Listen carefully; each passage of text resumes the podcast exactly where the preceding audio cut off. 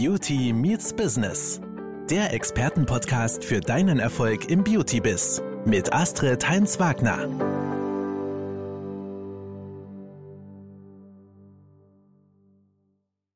Jetzt gibt's mal wieder was auf die Ohren. Heute geht's um Bullshit-Stories aus der Branche.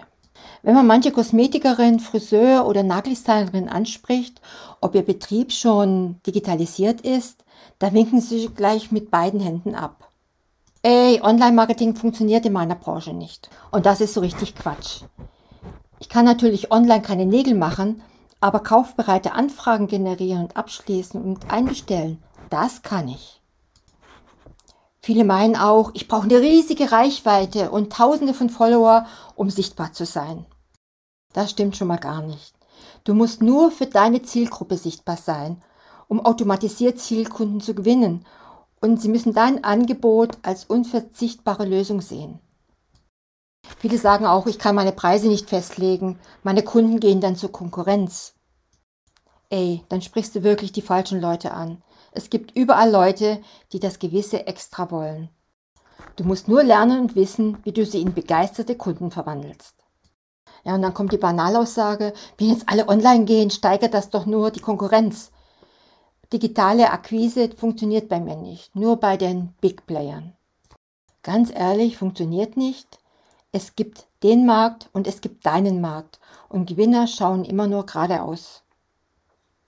Viele Beauties sagen mir auch, ich kann doch mein Unternehmen jetzt von Grund auf nicht digitalisieren. Das ist alles viel zu aufwendig, kostet viel zu viel Zeit. Außerdem kann man mein Angebot gar nicht digitalisieren. Hör auf, das Rad neu erfinden zu wollen.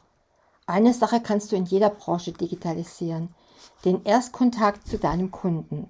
Danach kannst du ihn ganz normal in dein Studio einbestellen und arbeiten wie bisher. Oh ja, das ist auch so eine Aussage. Ich traue mich nicht, sichtbar zu werden. Negative Kommentare ziehen mich tagelang runter. Negative Kommentare sind eigentlich was ganz Gutes. Sie zeigen doch ganz klar, dass du für oder gegen etwas bist.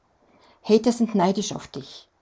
Sie würden gern dein Leben leben, aber ihnen fehlt der Mut. Hör auf, es allen recht machen zu wollen. Everybody's Darling ist everybody's Step.